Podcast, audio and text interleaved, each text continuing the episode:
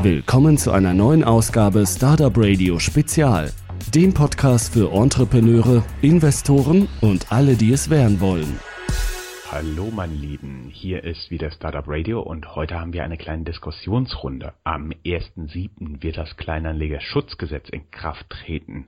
Da möchten wir ein klein wenig drüber diskutieren und dafür habe ich mir zwei Gäste eingeladen.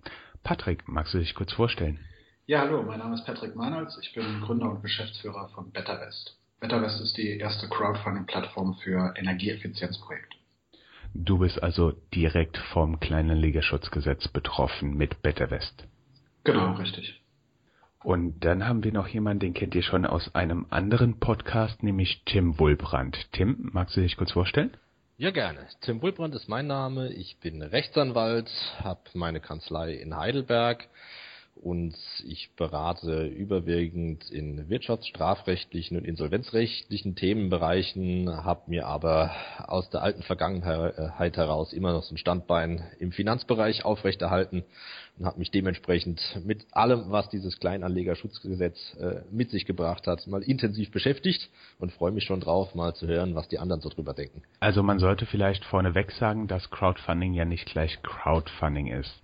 Das bedeutet, es gibt ja diese übliche Kickstarter-Methodik, dass man Produkte vorab verkauft.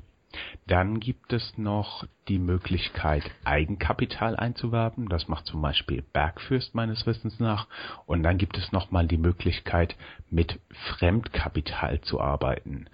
Was reguliert jetzt eigentlich das Kleinanlegerschutzgesetz, Tim? Das Kleinanlegerschutzgesetz äh, muss man einmal wissen, das ist kein Gesetz, was jetzt äh, ab dem 1.7. dann in Kraft tritt und ich kann mir in meiner Gesetzessammlung aufschlagen, hier Kleinanlegerschutzgesetz, da steht was drin, sondern mit diesem Gesetz werden andere bereits bestehende Normen geändert und ergänzt. Das hat man damals ähm, angefangen einzuführen im Zuge dieser Procon-Geschichten äh, vor dem Hintergrund, ja, Verbraucherschutz, das müssen wir stärken, auch bei... Wir sollten vielleicht ja. nochmal ganz kurz in Procon reingehen.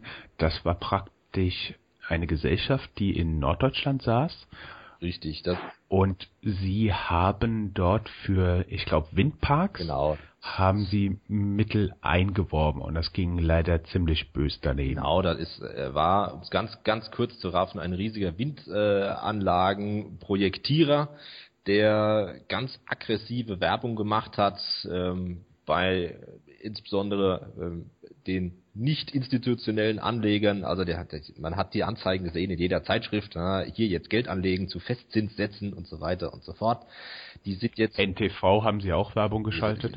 Wie gesagt, überall, wo es irgendwie ging, so haben da damit äh, Abermillionen an Anlagebeträgen, hauptsächlich halt von Kleinanlegern eingesammelt. Das kam, wie es kommen musste. Die haben also ähm, weiß gar nicht mehr, ich glaube letztes Jahr dann die Insolvenz angemeldet mit dem Ergebnis, dass also da nahezu sämtliche Anlagebeträge alle einfach verloren sind. Und weil das eben einen solchen, solchen Umfang hatte, ist mir dann auf die Idee gekommen, wir müssen gerade so diesen grauen Kapitalmarkt bisschen besser regulieren. Da kam dann eben äh, dieses Kleinanlegerschutzgesetz jetzt raus, was schwerwiegende oder tiefgreifende Änderungen mit sich bringt im Wertpapierhandelsgesetz, WPHG und im Vermögensanlagegesetz. Also hier, es ist dann unsere Baustelle mit unseren Crowdfunding oder eher gesagt mit diesen Crowd-Investing ähm, Anlageformen finden wir uns halt voll in diesem Vermögensanlagegesetz wieder und müssen dann entsprechend in Zukunft damit arbeiten, was wir da an Regulierung alles aufgedrückt bekommen. Okay, und was ändert sich jetzt eigentlich im Bereich des Crowdfundings, insbesondere wenn du mit diesen klassischen Nachrangdarlehen arbeitest, die bei vielen Crowdfunding-Plattformen benutzt werden? Also erstmal müssen wir, tut mir leid, muss ich ja erstmal so in die Kandare fahren. Ähm, wir müssen erstmal unterscheiden zwischen Crowdfunding und Crowdinvesting. Weil die klassische Form eines Crowdfundings ist ja die, wörtlich übersetzt auch, ich spende. Ich mache einen Fund und ich, ich spende etwas weg. Das heißt also, ich habe ein Projekt, das ist die, die Ausgestaltung, dass ich sage, ich sammle jetzt Geld ein für ein Buchprojekt, für ein Filmprojekt. Leute, spendet mir was, dass wir es zusammenkriegen und je nachdem, wie viel ihr spendet, kriegt ihr irgendein Goodie. Ja, Eintrittskarte ins Kino, werdet namentlich im Abspann erwähnt oder ihr kriegt halt Premierenkarten und dann Autogrammstunde und Foto mit dem Hauptdarsteller. So, das sind Crowdfundings, die sind von der ganzen Geschichte überhaupt nicht betroffen, sondern wir reden hier ausschließlich über Crowd-Investings, also solche Anlageformen, in die man mit Renditeabsicht hinein investiert. Der große Unterschied ist, beim Crowdfunding weiß ich, ich habe mein Geld verloren, es ist weg, es ist gespendet und beim Crowdinvesting lege ich an mit der Absicht, es inklusive einer Rendite nach einer gewissen vereinbarten Laufzeit wieder rauszubekommen.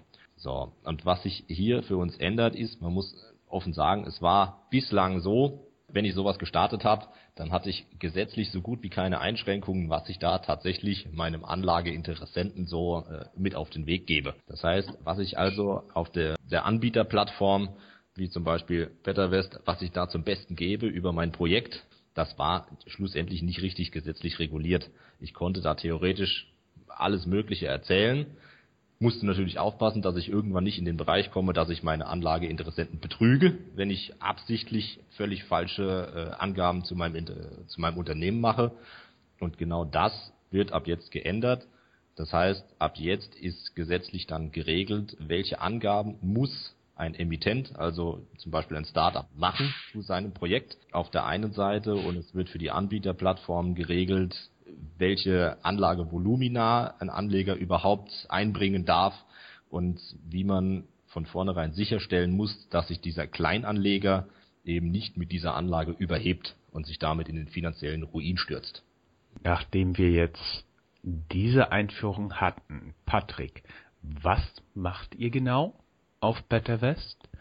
Und inwiefern betrifft euch das neue Gesetz? Vielleicht noch mal kurz zwei Worte zu den äh, bereits gesagten Dingen. Ähm, einmal ging es ja um die Pleite von Procon, die ja letztendlich diesen ganzen Gesetzgebungs- oder Gesetzesveränderungsprozess in Gang gesetzt hat. Dabei ist der große Witz eigentlich, dass Procon ähm, ein sogenanntes Prospekt hatte, ähm, also sozusagen der Regulierung der BaFin unterlag und eigentlich sozusagen das Gegenteil von dem ist, was Crowdfunding eigentlich ist. Procon war eine Kapitalsammelstelle, wo an einer Stelle eben viele Gelder zusammenfließen. Im Falle der Insolvenz sind dann eben auch alle äh, Gelder bedroht. Beim Crowdfunding passiert ja was ganz anderes. Da gibt es viele einzelne Projekte, die unabhängig von Zukunft der Plattform eigentlich sind. Äh, sondern nur in sich ein Risiko bergen, das dem dann auch nicht verbunden ist mit den Risiken der anderen Projekte. Trotzdem hat der Gesetzgeber diesen Fall Procon ähm, sozusagen als Anlass genommen, äh, Kleinanleger besser zu schützen und darunter ist dann eben auch das Crowdfunding gefallen, obwohl es eigentlich keine, keine direkte Verbindung gibt, außer dass es auch Kleinanleger betrifft. Also das will ich einfach nochmal klarstellen, dass das eine ziemlich seltsame Geschichte eigentlich gewesen ist, wie das Ganze äh, zusammengekommen ist, zustande gekommen ist. Das andere Thema, was ich noch ganz kurz nennen wollte, ähm, Schutz der Investoren äh, und welche Informationen werden eigentlich auf den Plattformen dargeboten. Natürlich ist es so, dass es vorher einen gewissen äh, Graubereich äh, gab äh, und man eben ja eine größere Freiheit darüber hatte, was an Informationen dort eben preisgegeben wird. Aber natürlich war es immer im Interesse der Plattform, größtmöglichen Anlegerschutz äh, zu betreiben. Denn letztendlich ist das einzige Asset, was, was wir alle als Plattformbetreiber eigentlich haben, sind unsere Investoren, sind diejenigen, die die Projekte dann letztendlich auch möglich machen. Das heißt, da gab es schon einen, einen natürlichen Wunsch eigentlich, äh, Investoren äh, gut zu stellen und äh, gute Informationen zur Verfügung äh, zu stellen. Und deswegen haben wir uns auch mit vielen anderen Plattformen gemeinsam schon ganz früh im German Crowdfunding Network äh, organisiert, äh, um für uns einheitliche Regeln eigentlich aufzustellen, wie guter Anlegerschutz auch aussehen kann. Das wollte ich nur noch mal kurz voranstellen. Jetzt aber konkret dazu, äh, was wir eigentlich machen. BetterWest ist wie gesagt die erste Crowdfunding-Plattform, über die Bürger Energieeffizienzprojekte finanzieren und dann im Gegenzug an den Einsparungen, die dort generiert werden, auch teilhaben. Wie sieht das konkret aus? Ein beispielsweise mittelständisches Unternehmen möchte seine Beleuchtungsanlage äh, durch LEDs äh, ersetzen, möchte seine alte Heizungsanlage durch ein äh, zum Beispiel Blockheizkraftwerk ersetzen und benötigt dafür eine Finanzierung. Diese Finanzierung kommt in dem Fall von der Crowd, von vielen Einzelinvestoren, die bei uns ab 50 Euro investieren können. Und so kommt dann eben die Umrüstung zum Beispiel zur neuen Beleuchtung zustande.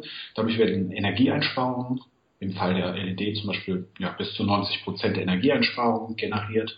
Und diese Einsparung wird dann genutzt, um das Geld jährlich zurückzuzahlen, also einen Teil der Summe zurückzuzahlen und eine vorher vereinbarte Rendite auszuschütten. Das läuft dann über eine gewisse Anzahl von Jahren, je nachdem, wie effizient die neue Technologie ist. Und äh, so ist dann das äh, gesamte Kapital dann am Ende zurückgeführt und äh, eine ganz gute Rendite eben ausgeschüttet worden. Das ist das Grundsätzliche, was wir tun. Vielleicht noch eine Ergänzung jetzt jenseits vom finanziellen Aspekt und was, warum macht man das eigentlich mit Crowdfunding? Crowdfunding hat natürlich immer eine große Öffentlichkeitswirksamkeit und so kann man als ähm, Projektinhaber äh, eben diese Crowd auch äh, nutzen, um einerseits auf sein Nachhaltigkeitsengagement aufmerksam zu machen, um zum Beispiel auch die eigenen Mitarbeiter einzubinden in so ein Projekt und die für Energieeffizienz zu sensibilisieren, aber gleichzeitig eben auch teilhaben zu lassen. Stichwort Mitarbeiterbeteiligung, Employer Branding sind da so ein paar Stichworte, die, die wichtiger werden, dass Unternehmen sich da eben als, als gute, als nachhaltige und partizipative Arbeitgeber positionieren. Und das sind alles solche Möglichkeiten, die man jenseits der reinen Finanzierung eben mit Crowdfunding hat und was einem so in der Form keine Bank bieten kann. Okay, verstanden. Kirill konnte uns auch noch Gesellschaft leisten. Hallo Kirill und herzlich willkommen. Hallo zusammen, herzlich willkommen, ja. Hi. Hallo. So, wir haben bisher eine Einführung von Tim bekommen, was das Kleinanlegerschutzgesetz ist und er hat auch noch mal ganz schön den juristischen Unterschied zwischen Crowdfunding und Crowdinvesting dargelegt. Und Patrick hat gerade erklärt, was er denn auf BetterWest macht. Jetzt wäre natürlich für uns interessant, Patrick, wie betrifft euch das Kleinanlegerschutzgesetz jetzt ganz konkret? Es gibt ja eine Reihe von, von verschiedenen Neuerungen, die das Kleinanlegerschutzgesetz mit sich bringt. Und da wird vielleicht Tim ja gleich auch nochmal detaillierter drauf äh, eingehen. Und letztendlich sind wir natürlich als Crowdfunding-Plattform äh, an allen Stellen, die dieses Gesetz neu regelt, davon auch betroffen. Äh, natürlich sind manche der Dinge für uns relevanter oder weniger relevant als für andere Plattformen, da wir eben ein spezielles Modell haben. Wir machen ja keine Startup-Finanzierung.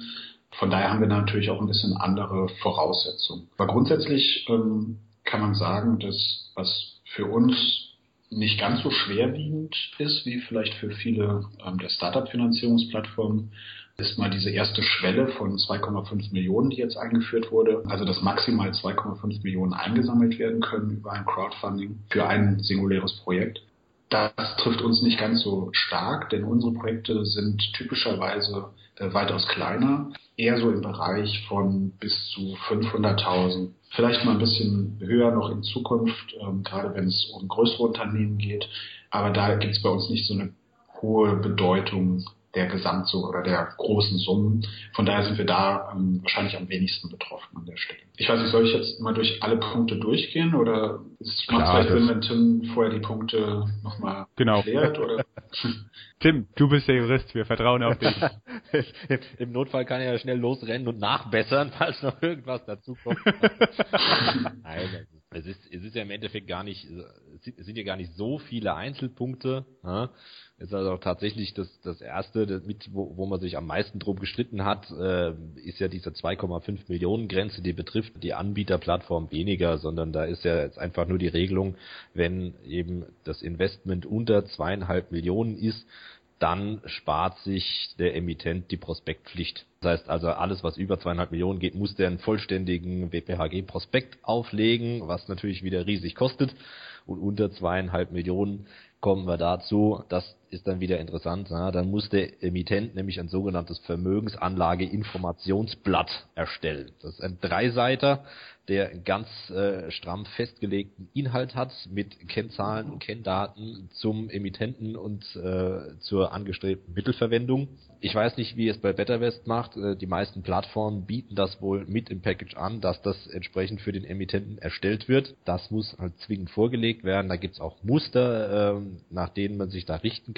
Was ganz wichtig ist, dass auf diesem Vermögensanlage-Informationsblatt, abgekürzt immer das VIB, äh, muss auf der ersten Seite drucktechnisch besonders hervorgehoben sein, ein Risikohinweis der ist in der, der Gesetzesbegründung und im Gesetzestext enthalten. Der muss also wortgleich zu dem, wie er im Gesetz steht, auf die erste Seite dieses VIBs aufgedruckt werden, indem also der Anleger mit der drucktechnisch bestmöglichen Keule erfährt, Achtung, du kannst mit diesem Investment dein gesamtes investiertes Kapital verlieren. Das so ähnlich wie auf den Zigarettenschachteln Rauchen gefährdet die Gesundheit. Ja, einmal das, ja, beziehungsweise ist eigentlich vergleichbar mit den ganzen Widerrufsbelehrungen, die man bislang schon kannte, wo das ja auch so ist, wenn du entsprechend die Widerrufsbelehrung nicht so abfasst, wie sie im Gesetz vorgesehen ist, dann verlängern sich halt deine Widerrufsfristen auf unendlich. Ja, das, das ist äh, eine Sache, äh, wo man achten muss. Was für die Anbieterplattform, denke ich, sehr relevant ist, sind die, ähm, die Investitionsgrenzen für den einzelnen Anleger. Vielleicht äh, sage ich noch mal ganz kurz was zum, zum VEB. Ja. Ähm, dann, also vielleicht machen wir es immer so im Dialog, dann ist glaube ich einfacher darauf äh, direkt Bezug zu nehmen. Ja, ähm, beim VEB ähm, ist es so, dass wir als äh, als Branche, sage ich mal, ähm, die wir eben im, im German Crowdfunding Network auch organisiert sind, genau so etwas auch schon vor dem Gesetzgebungsprozess eigentlich angestoßen haben, dass wir uns da einheitlich eine, eine Selbstverpflichtung äh, auferlegen.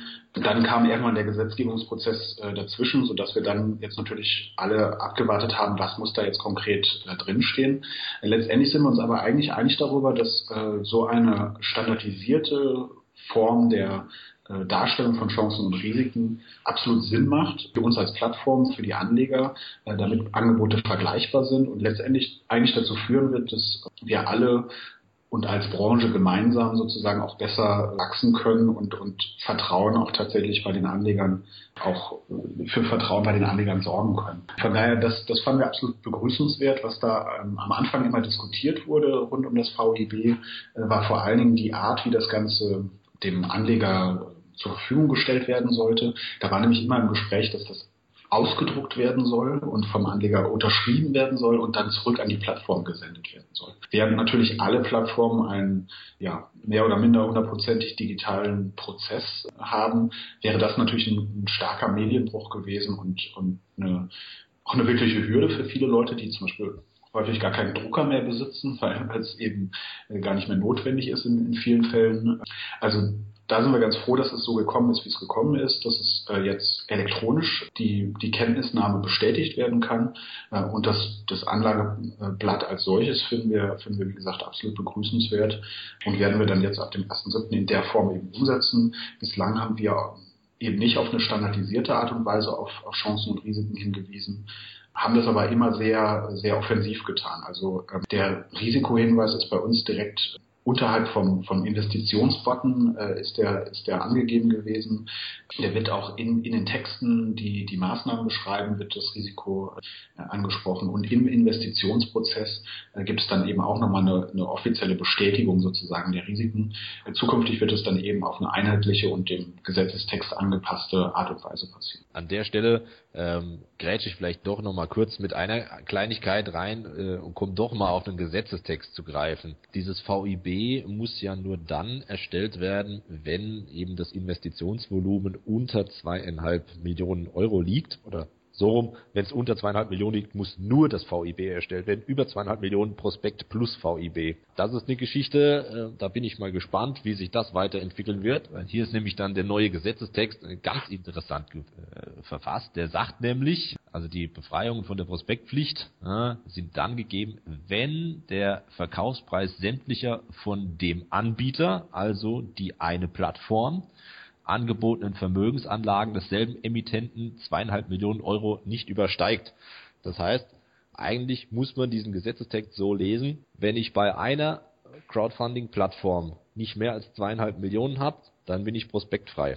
Jetzt ist äh, durchaus mal die Frage, die auch für mich dann interessant wird, ob man sich da mit seinem Emittenten, also dem, dem Startup oder dem Projektanbieter, äh, eine Exklusivitätsvereinbarung gibt, weil ich sehe nämlich momentan den Hebel, dann verteile ich halt auf zwei oder drei Plattformen und bin ganz schnell über meine zweieinhalb Millionen und muss nie einen Prospekt erstellen. Also ich erlaube mir jetzt an der Stelle mal die Frage, macht ihr sowas, dass ihr ähm, Exklusivitätsvereinbarungen abschließt? Um das entsprechend auszuschließen. Bislang nicht. Habe ich mir an der Stelle tatsächlich auch noch keine Gedanken drüber gemacht, muss ich, äh, muss ich zugestehen. Bislang ist das nicht der Fall, nein. Das Allerdings ist es natürlich bei uns auch ein, ein Spezialfall, sage ich mal. Wir haben zwar schon mit einer äh, Plattform zusammen, mit äh, leider einer Umwelt Geld äh, zusammen ein aber ansonsten gibt es natürlich auch nicht so viele Möglichkeiten, äh, ein Effizienzprojekt auf, auf vielen anderen Plattformen zur Verfügung zu stellen. Aber klar, grundsätzlich würde natürlich auch das gehen. Das ist nämlich so eine Sache, gerade so für die Unternehmensfinanzierung bei Startups, dass das könnte ein Schlupfloch sein, dass ich einfach hingehe und dann auf zwei verschiedene Plattformen aufteile mhm. und ein wesentlich höheres Investitionsvolumen generiere, um mich einfach vor dieser Prospektpflicht hier zu drücken, um es mal frech zu sagen. Aber das, das wird vielleicht sollten wir gerade noch mal erklären, was dieser ominöse Prospekt ist, von dem wir alle hier sprechen. Also, wenn ich mich richtig erinnere, ist das ein mehr oder minder dickes Bündel Papiere, richtig. was in bestem Juristendeutsch verfasst wird, also Klammer auf, teuer für den, der es in Auftrag gibt, Klammer richtig. zu, der dann den Anleger, also der, der es lesen soll, sehr wahrscheinlich einschläfert, aber tatsächlich dafür da ist, über alle Risiken aufzuklären. Wobei, was, wie ja Patrick schon gesagt hatte, ja. bei Procon der Fall war, aber trotzdem nicht geholfen hat. Richtig, so, so ist es im Endeffekt. Also wir reden hier von einem Wertpapierprospekt nach den Vorgaben des Wertpapierhandelsgesetzes WPHG. Das ist genau, wie du es gerade beschrieben hast, weiter wollen wir es auch nicht ausweiten. Das ist ein Buch zur Anlageform, also 150 Seiten kannst du rechnen jede Seite äh, kannst du auch rechnen, kostet den Emittenten enormes Geld bei der Erstellung. Also man geht davon aus, dass man pro Anlage Prospekt so im Bereich von 50.000 Euro schwimmt. Deswegen war da auch ein erhebliches Interesse, dass man es irgendwie hinkriegt, dass der eben nicht jedes Mal erstellt werden muss, weil für ein Startup, was eben kein Geld in der Tasche hat, sondern Neues braucht, ist es eine ganz erhebliche Hürde, erstmal mit dem Prospekt in die Vorlage zu gehen und dann auch noch äh, nicht zu wissen, ob tatsächlich die Finanzierungsrunde funktioniert. Es ist ein sehr teures Buch mit allen Informationen zur Anlageform für einen erheblichen finanziellen Aufwand und es ist durchaus unangenehm für ein Startup, so etwas erst erstellen zu lassen. Mit den Prospekten, wenn du den Prospekt erstellst, du haftest für die Angaben im Prospekt vor Compliance-Gesichtspunkten musst du natürlich dafür sorgen, dass deine Haftung entsprechend abgesichert und gedeckelt ist. Daher, also die, die Prospekterstellung ist dann tatsächlich eine Geschichte, äh, die man wirklich ausgewiesenen Spezialisten überlassen muss. Das treibt entsprechend den Preis nach oben. Aber wir sind ja hier zum Glück in den Teilbereichen, wo wir die Prospekte nicht brauchen. Dementsprechend müssen wir da uns heute nicht drum kümmern. Vielleicht noch ganz kurz dazu, äh, diese zweieinhalb Millionen, also in der Diskussion um die Höhe dieser, äh, dieses Schwellenwertes äh, waren auch mal fünf Millionen im Gespräch, weil das wohl im europäischen Vergleich in verschiedenen Ländern eine Höhe ist, die, die angewendet wird für so eine Prospektfreiheit. Teilweise geht es sogar noch drüber, je nachdem, welches Land man schaut. Also hier war sind wir, kann man eigentlich schon froh sein, dass es letztendlich bei 2,5 Millionen geendet ist, weil eigentlich waren mal eine Million im Gespräch und die 5 Millionen waren immer die Forderung sozusagen der Plattform, weil das eben im, im europäischen Vergleich der, der bessere Wert wäre. Äh, von daher sind wir da irgendwo so auf, auf einem mittleren Niveau äh, gelandet mit, dem, äh, mit, mit, dem, mit der jetzigen Regelung. Dann machen wir doch einfach mal weiter mit den, mit den NEC da wahrscheinlich auch für euch als Anbieterplattform der Pipeline stehen. Ich denke mal mit das äh, schwerwiegendste ist wahrscheinlich diese neue Aufgabe zu kontrollieren, äh, welche Volumina der einzelne Anleger selbst äh, in die Waagschale werfen darf, gibt es ja mittlerweile jetzt dann die Regelung, dass das Investitionsvolumen bis zu 1000 Euro betragen darf.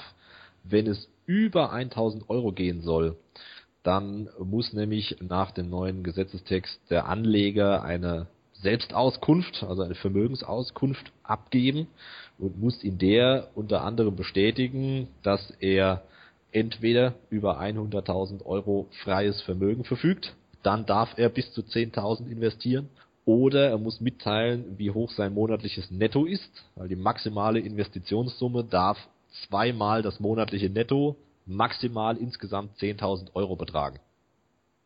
Und ich glaube, das, das wird wohl mit einigen, sag mal, zumindest technischen Aufgaben für die Anbieterplattformen versehen sein. Oder täusche ich mich da? Ja, absolut. Also wir hatten bislang zunächst mal die Grenze von 12.500 Euro Hintergrund da ist. Also eigentlich gibt es eine offizielle Grenze von 15.000 Euro, bis zu der man keine weitere Identifizierung, äh, zum Beispiel durch ein Post-Ident-Verfahren der äh, Anleger vornehmen muss. Ab 15.000 Euro muss man das dann, äh, also nach jetziger Gesetzeslage müsste man das eigentlich tun. Äh, wir wollten diesen äh, Aufwand jetzt auch erst nochmal, also in, in den Prozess sozusagen erstmal ähm, abwarten, wie er denn nach dem neuen Gesetz äh, notwendig ist. Das war unser Maximum bis, bis dato, äh, lag es bei 12.500 Euro. Von der Höhe her ist es also keine gigantische Einschränkung für uns. auch an dieser Stelle sicherlich nochmal was anderes für, für viele andere Plattformen, aber für uns trifft es da nicht ganz so stark. Grundsätzlich müssen wir aber natürlich jetzt auch technisch dafür sorgen, dass diese Grenzen eben eingehalten werden äh, können. Und das werden wir jetzt in den nächsten Wochen eben auch äh, technisch realisieren. Das Gute für uns da an der Stelle ist, wir haben gerade ähm, einen Relaunch unserer, unserer Plattform oder unserer gesamten Plattforminfrastruktur äh, gemacht, die uns das jetzt auch erlaubt, recht zügig eben neue Features äh, zu entwickeln und solche Dinge dann auch zu implementieren, sodass wir da ganz guter Dinge sind, dass wir das auch vor dem Inkrafttreten alles dann fertiggestellt haben. Dazu hätte ich jetzt zwei Fragen. Nämlich zum einen, das muss nur je Plattform kontrolliert werden. Das bedeutet, es ist so, dass du praktisch zu beliebig vielen Plattformen gehen kannst und dort die Grenze ausschöpfen kannst ja oder nein? Und die zweite Frage wäre, was macht ihr dann eigentlich mit den Investoren, die ja treue Kunden von euch sind und die dann diese neue Regelung verletzen würden? Ähm, also erstmal zu der letzten Frage. Wir stellen ja technisch sicher, dass, dass es gar nicht zu einer Verletzung kommt. Also von daher, den, den, den Fall gibt es dann gar nicht. Und auf die erste Frage, ähm, das bezieht sich eben immer auf den, ähm, auf den einzelnen Investor und äh, Investment pro Jahr auf einer Plattform. Es sei denn, Tim hat da irgendwie andere äh, Informationen vorliegen. Nein, also das, das ist auch hier eine Geschichte, das ist wie mit den, mit den Risikoanlageinformationen für Optionsgeschäfte. Das sind wir ganz offen. Wenn man das Ding ausfüllt und macht da falsche Angaben, dann begibt man sich halt selbst in Risiko, was einen notfalls massiver schädigt, als man es eigentlich finanziell verträgt. Für die Anbieterplattform ist es so, wenn die ihr technisches System so ausrüstet, dass sie das alles, dass sie alle Anforderungen nach dem Gesetz erfüllt, also sich die Selbstauskunft geben lässt, den Investor eben in ihre Datenbank aufnimmt, seine Selbstauskunft äh, dort hinterlegt und entsprechend einguckt, dass bei ihr selbst kein weiterer Verstoß stattfindet dann ist es für die Anbieterplattform momentan nach jetzigem Stand nicht relevant, ob dieser Investor noch bei fünf anderen Plattformen auch Investments unterhält. Das muss er schlussendlich mit sich vereinbaren. Für die Anbieterplattform, also hier zum Beispiel für BetterWest, und, äh, ist es ausschließlich wichtig, dass man dort sein eigenes System laufen äh, hat, was funktioniert, was dafür sorgt, dass bei BetterWest im Detail keine Verstöße gegen diese Maximalanlagesummen pro einzelnen Investor in jedem Jahr stattfinden. Und wenn das gut ist und wenn das funktioniert, dann ist es tatsächlich eigenes Risiko, in das der Investor läuft, wenn er das bei fünf anderen Plattformen auch noch macht. Weil er soll ja, so ist ja der vordergründige Wille des Gesetzgebers, er soll ja ehrlich seine Vermögensauskunft abgeben. Und entsprechend muss er halt auch ehrlich mit angeben, ob er entsprechende anderen gebundenen Anlagen hält oder nicht. Tut er das nicht, macht er also falsche Angaben, dann ist es sein Problem. Vielleicht an der Stelle auch nochmal kurze äh, Interpretation oder, oder Einschätzung äh, dieser Regelung. Also man müsste sich mal vorstellen, was das eigentlich letztendlich bedeutet, wenn man einem Anleger vorschreibt, äh, wo er wie viel investieren darf. Also ich meine, natürlich haben wir jetzt hier mit, dem, mit dieser relativen äh, Anlageschwelle sozusagen zumindest noch einen Kompromiss hinbekommen. Also vorher war ja im Gespräch, dass man, egal wie viel Geld man zur Verfügung hat, eben nicht mehr als einen bestimmten Betrag äh, investieren darf. Das ist eben glücklicherweise jetzt so zu dieser relativen Regelung dann jetzt gekommen.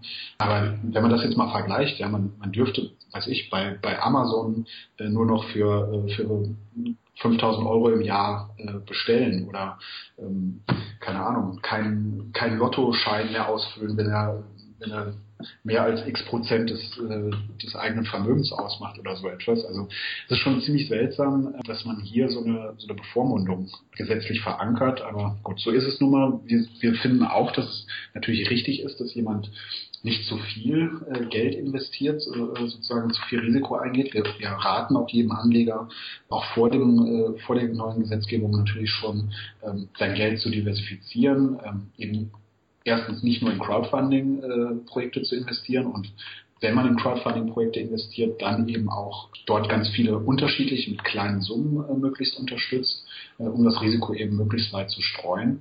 Also auch an der Stelle ist uns das natürlich schon sehr wichtig, dass, dass die Anleger sich da gut verhalten, vernünftig verhalten. Ähm, nichtsdestotrotz gibt es hier eine, eine, ziemlich starke Bevormundung, die wir schon äh, ja, ein bisschen merkwürdig finden, dass das jetzt gesetzlich verankert ist. Gibt es eigentlich diese Bevormundung auch beim im Aktienhandel, Derivatenhandel?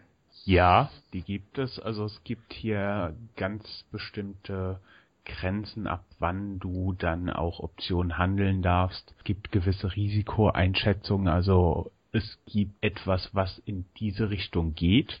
Und zum Beispiel darf auch nicht jeder in einen Hedgefonds in Deutschland investieren, sondern du musst halt gewisse Vermögenswerte und gewisse Einkommen haben und so etwas. Und in dieser Anlageklasse spielen noch andere Dinge mit. Du musst ein gewisses Know-how und auch ein gewisses Vermögen haben, um Optionen zum Beispiel zu handeln. Es gibt auch sehr, sehr strenge Regeln, um dann Futures zu handeln und ähnliches. Also es gibt es schon, aber dann eher im Hochrisiko-spekulativen Finanzbereich. Aber es, es, es gibt keinen Cap meines Wissens. Also ich noch aus eigener Erfahrung ist jetzt nicht so, dass ähm, Consors oder wo auch immer man das Depot hat, irgendwann sagt, äh, du hast jetzt 20.000 Euro investiert, jetzt Schluss sondern ich muss, genau. ich muss beim Derivatehandel muss ich ja nur nachweisen, dass ich über die Kenntnisse verfüge und muss versichern, dass ich über das Vermögen verfüge und dann ist also praktisch mein Investitionslimit ist Open End. Genau, du musst das, das Vermögen und das äh, Know-how haben. Genau, genau, darauf wollte ich damit hinaus. Also eine absolute Cap gibt es dort auch nicht. Es gibt praktisch einen Wert, ab diesem Vermögen darfst du das, aber es gibt keine Maximalbeschränkung nach oben. In einer ähm, ursprünglichen Entwurfsversion des Gesetzes stand übrigens auch drin, dass das selbst für, für professionelle Anleger äh, gelten sollte, diese Kleinanleger Regelung. Äh, das hätte bedeutet, dass ähm, gar keine Investitionen oberhalb von 10.000 Euro mehr möglich wären. Jetzt sind sie ja zumindest durch professionelle Anleger eben weiterhin möglich. Die sollte man meinen, zumindest über das Know-how äh, ja auch tatsächlich verfügen und ja auch durchaus als, als Signalgeber in so einem Crowdfunding äh, wirken können. Von daher sind wir, sag ich mal, als, als Branche auch, auch ganz froh, dass man da jetzt diese Unterscheidung gemacht hat, dass es tatsächlich für Laienanleger gilt und die professionellen Anleger tatsächlich noch die Möglichkeit haben, äh, auch mehr zu investieren als 10.000 Euro. Dann hüpfen wir doch einfach mal zu dieser nächsten kleinen mal, Einschränkung. Die Werbung für entsprechende Investments, die wird natürlich auch reguliert. Wahrscheinlich auch wieder so eine Nachkehr aus der Procon-Geschichte, die ja damals Werbung noch und nöcher gemacht haben. Deswegen hat man jetzt sogar ins Gesetz reingeschrieben, dass selbst die Werbung mit entsprechenden Risikohinweisen zu versehen ist. Hier hat man sogar ausnahmsweise mal ein bisschen mitgedacht und hat dann sogar geregelt, dass wenn die Werbung eine gewisse Zeichenlänge, also ich glaube es sind 250 Zeichen, nicht überschreitet, dann muss nicht der Risikohinweis an sich mit eingetragen werden. Der hat nämlich selbst, glaube ich, schon 132 Zeichen. Dann wäre also die Werbung nur noch Risikohinweis, sondern dann genügt sogar ein deutlicher Link zum, äh, zum Risikohinweis. Also selbst hier gibt es dann Einschränkungen, an die sich halt die Marketingabteilungen der Anbieterplattformen zu richten haben. Oder sehe ich das falsch? Nee, das ist genau richtig. Ich kann jetzt gerade noch gar nicht ganz genau sagen, ähm, wie das im Einzelnen aussieht. Wir haben äh, da äh, in Kürze nochmal einen Workshop intern zu, wie, wie das jetzt konkret dann auch äh, in einem Tweet äh, als Beispiel äh, dann aussieht.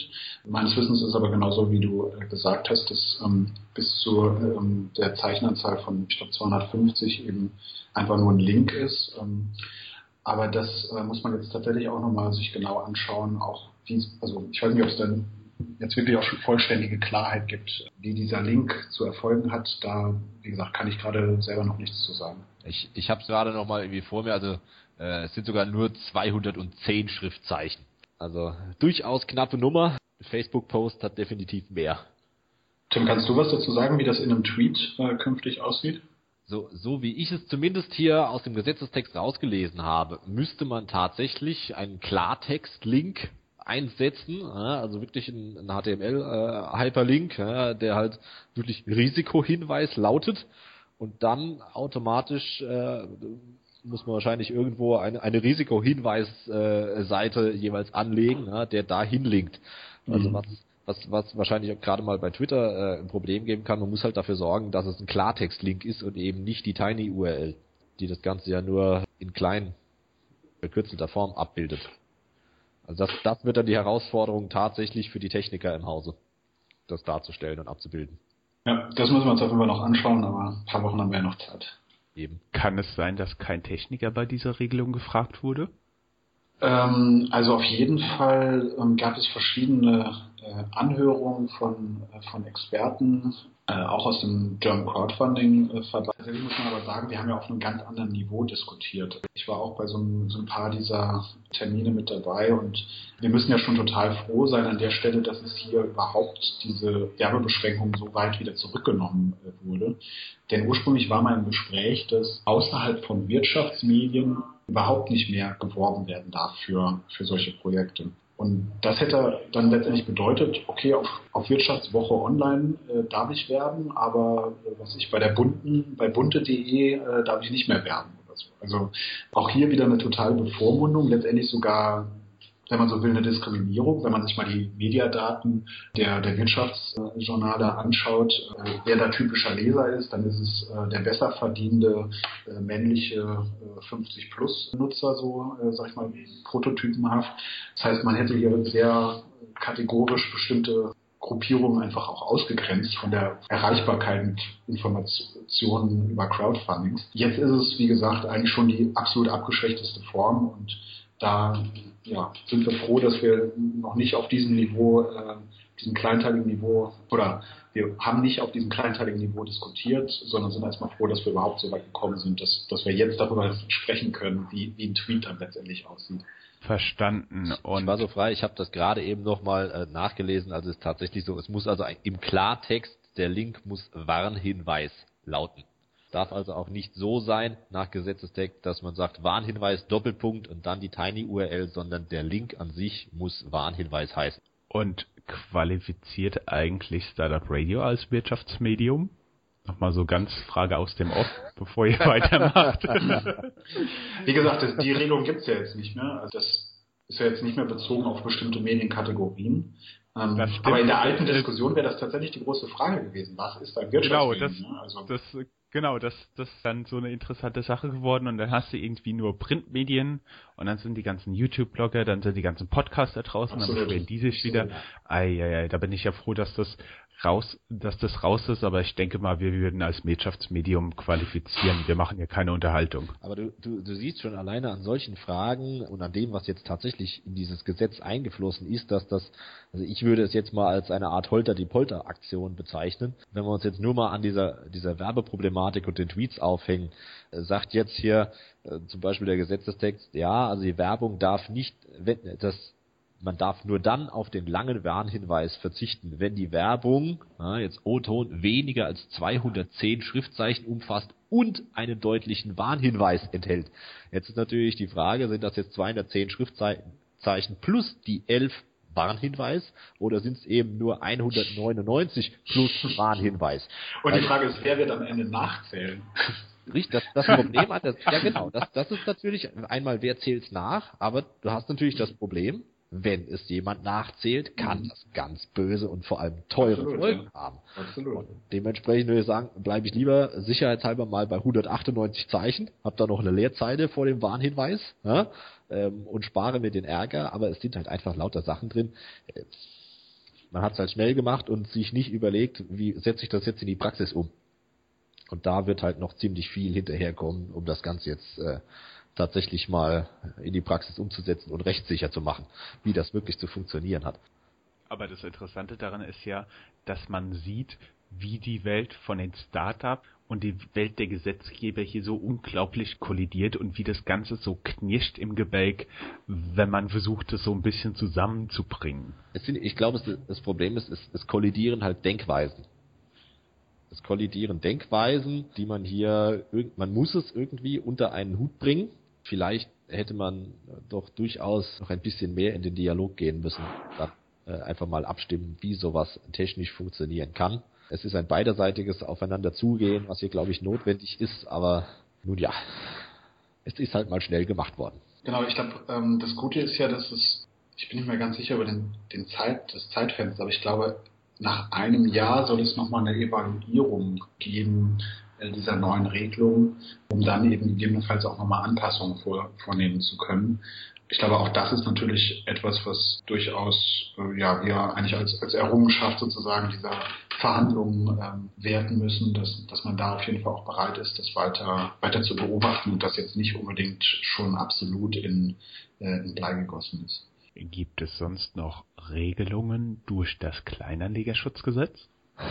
Also die, die wichtigsten, denke ich mal, haben wir jetzt alle schon besprochen. Ich äh, bin jetzt selbst nochmal am überlegen, ob wir noch irgendwas haben. Gut, Widerrufsrechte werden eingefügt. Das ist haben wir eigentlich eh, glaube ich, alle schon gemacht. Das, deswegen hätte ich jetzt fast vergessen, weil das ist ja so handelsüblich mittlerweile. Jetzt steht es nochmal im Gesetz drin, dass entsprechende Widerrufsbelehrung zu, erfol zu erfolgen hat. Und wenn sie es nicht tut, dann äh, laufen halt die Widerrufsfristen weiter. Das sind im Endeffekt die wichtigsten Dinge. Oder habe ich noch irgendwas Wesentliches vergessen? Ja, ich glaube, es gibt noch zwei Sachen. Das eine ist, dass es eine neue, eine neue Lizenzierung gibt. Ähm, bislang gab es die sogenannte 34c äh, Lizenz nach Gewerbeordnung. Zu, zukünftig ist die 34F, die nochmal ein bisschen höhere Auflagen hat, wo man eine, eine Prüfung äh, sozusagen ablegen muss, um diese äh, Lizenz dann auch zu erwerben. Das, das ist das eine, was noch sich verändert. Und dann noch eine Sache, die sich nicht, ja, oder die sich doch, die sich auch jetzt ändert, ähm, zumindest in Teilen. Ähm, das Ganze bezieht sich ja jetzt nur auf die sogenannten partiarischen und qualifiziert nachrangigen Darlehen. Und das ist eigentlich auch sehr kontraproduktiv, dass nur diese beiden Rechtsformen eigentlich äh, oder diese beiden Beteiligungsformen sozusagen äh, möglich sind, weil viele andere Möglichkeiten, stille Beteiligung, Genussrechte oder was auch immer, je nach Projekt und Art der, der Finanzierung durchaus Sinn machen würden und im Zweifel sogar den Anleger besser stellen würden als diese nachrangigen Darlehen. Trotzdem hat man das jetzt irgendwie an der Stelle auch wiederum zementiert. Und das ist so ein Punkt, wo ich mir auf jeden Fall wünschen würde, dass man da in Zukunft bei dieser Evaluierung äh, das nochmal erwägt, ob, ob nicht auch Sinn machen kann, andere Formen hier einzubeziehen, sofern es denn weiterhin man sich weiterhin an die sonstigen Regelungen eben hält. Wo, wobei wir ja schon dann äh, dieser sind wir mit dieser Nummer 7 in diesem Definitionsparagraphen, äh, Paragraph 1, ist ja schon eine Auffangregelung drin, dass also sonstige Anlagen, ja, die halt Ansprüche auf Verzinsung und Rückzahlung und so weiter gewähren. Man hat das ja zumindest schon mal versucht, so auszuformulieren nach dem Prinzip, wir haben jetzt alles mal drin, aber falls ihr auf die Idee kommt, irgendwas Neues zu entwickeln, ja, dann gilt das auch schon mal gleich mit. Du siehst, alle, alle sind davon erschlagen. Könnte ich euch jetzt vielleicht noch so so ein ganz kleines bisschen um kurzen Wrap-up. Könnt ihr Lieben jetzt vielleicht nochmal so einen kurzen Wrap-up machen? So, keine Ahnung, zwei, drei Sätze, was dafür, was für euch jetzt besonders relevant ist und wo ihr Schwächen des Gesetzes seht. Also grundsätzlich denke ich, ist das auf jeden Fall ein Schritt in die richtige Richtung gewesen. Das ganze Gesetz ich habe es ja sozusagen von den ersten Entwürfen bis zu dem, was dann jetzt drinsteht, auch ein Stück weit mitbegleitet äh, durch die, die Arbeit auch im German Crowdfunding Network. Von daher bin ich schon mal ganz zufrieden, dass wir da angekommen sind, wo wir jetzt angekommen sind, weil tatsächlich die gesamte Branche eigentlich ja auf, auf Messers äh, sich da bewegt hat und eigentlich keine wirkliche Zukunft gehabt hätte, wenn der erste Entwurf tatsächlich auch so zum Gesetz geworden wäre. Wenn man jetzt aber ein paar Sachen verändern möchte, ich glaube, ein paar Sachen habe ich schon angesprochen äh, während, während des Gesprächs, also vor allen Dingen muss man sicherlich über die, die Ausgestaltung oder die gelebte Praxis dieser Werbebeschränkungen dann auch nochmal sich unterhalten. Man muss sich sicherlich nochmal darüber unterhalten, ob nicht andere Anlageformen auch äh, genutzt werden können. Gerade für die Startup-Finanzierung, denke ich, muss man auch nochmal über die, die Höhe des Schwellenwertes für die Prospektfreiheit nochmal sprechen.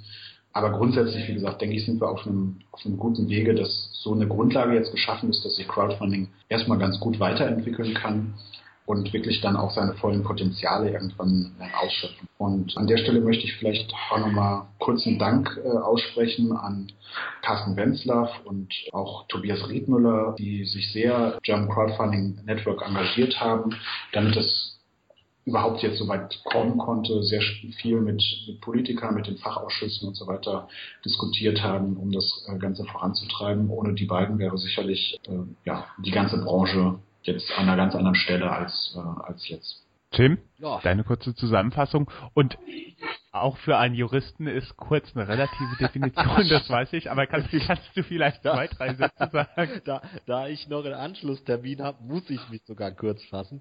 Ich sehe es auch so, es ist ein notwendiges Gesetz, weil auch Crowd-Investing sind eine Anlageform und sie müssen dementsprechend einer gewissen Regulierung unterliegen. Das heißt, ich denke, es ist unumgänglich, dass da tatsächlich äh, eine Regulierung auch auf diese immer mehr im Trend liegende Anlageform stattfindet. Die Art und Weise, wie das jetzt durch dieses Kleinanlegerschutz geschehen ist, ist, denke ich, in Grundzügen gut. Ich denke auch, viele Sachen, die im Gesetz drinstehen, haben seriös operierende Anbieterplattformen bislang sowieso schon äh, im Programm gehabt. Jetzt steht halt nur noch im Gesetz drin, dass es auch weiter behalten müssen.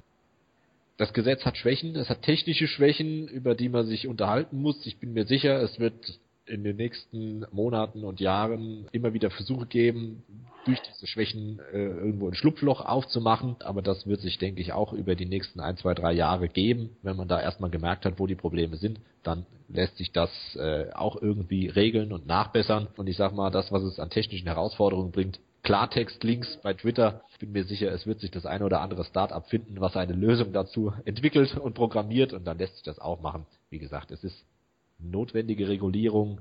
Die Art und Weise, wie sie geschehen ist, ist äh, durchaus etwas fragwürdig und überhastet, aber mit der Zeit wird sich das alles finden und alles geben. Ihre, deine Einschätzung. Wir leben in einem Land, was uns bevormundet und reguliert. nee, ähm, im Endeffekt ist es ja eine Herausforderung für ein Startup, deswegen macht man ja auch ein Startup, um zum Beispiel auch äh, vielleicht auch hier und da das Schlupfloch zu finden, wenn man will, oder aber einfach mit den Gesetzen, die halt gemacht werden. Äh, Von mit denen müssen wir Anwälte auch leben. genau, das denke ich mir auch immer. Immer wenn da neue Gesetze im Internetbereich kommen, dann haben es die Anwälte ja auch verfasst. Also, quasi genau.